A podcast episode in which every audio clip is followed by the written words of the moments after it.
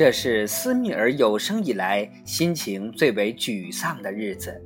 这些大雁接连不断地从他头顶上飞过来，又飞过去，飞过去了又飞过来。那些在德国的田野和沼泽地里养得肥肥胖胖、圆圆滚滚的、又大又漂亮的雁，整天在树林里穿梭来回，都离他那么近。他曾有好几次碰着了它们，可惜抓不着一只来解解他的饥饿。冬天还没有完全过去。斯密尔还记得那些日日夜夜，他那时闲得发慌而四处游荡，却找不到一只猎物来果腹。候鸟早已远走高飞，老鼠已经在结了冰的地下躲藏起来，鸡也都被关在鸡笼里不再出来。但是，他在整个冬天忍饥挨饿的滋味。都比不上像今天这么一次次的失望，叫他更不能忍受。斯密尔已经是一只并不年轻的狐狸了，他曾经遭受过几次猎狗的追逐，听到过子弹嘶嘶的从耳边飞过的呼啸声，他曾经无路可走，只好深藏在自己的洞穴里。而猎狗已经钻进了洞口的孔道，险些抓住他。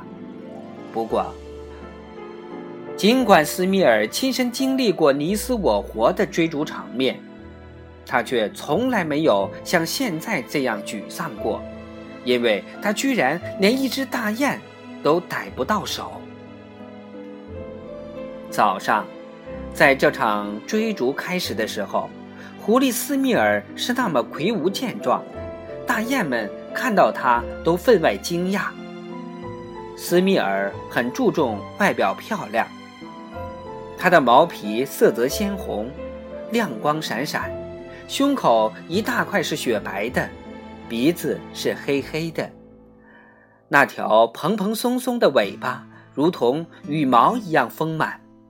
可是，到了这天傍晚。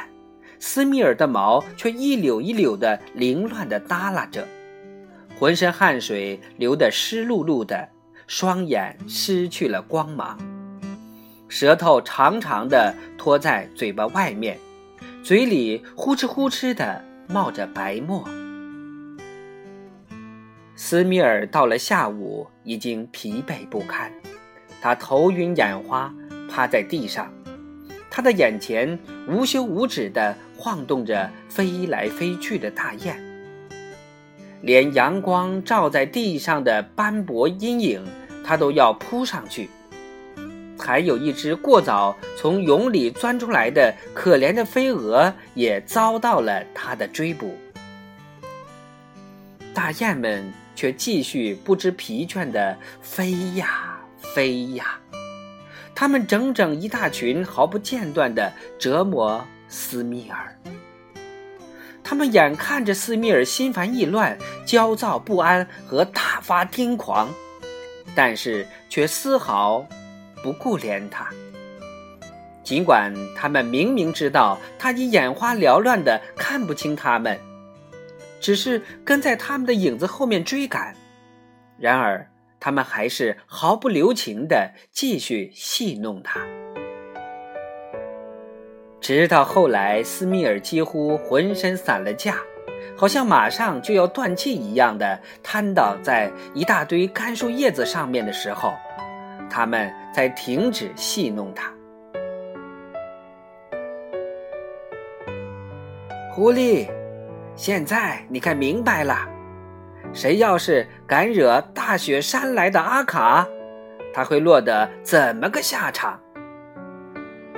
他们在他耳边呼喊了一会儿，才饶了他。大雁的捉弄就播讲完了，明天我们接着播讲第三章《白鹤之舞》。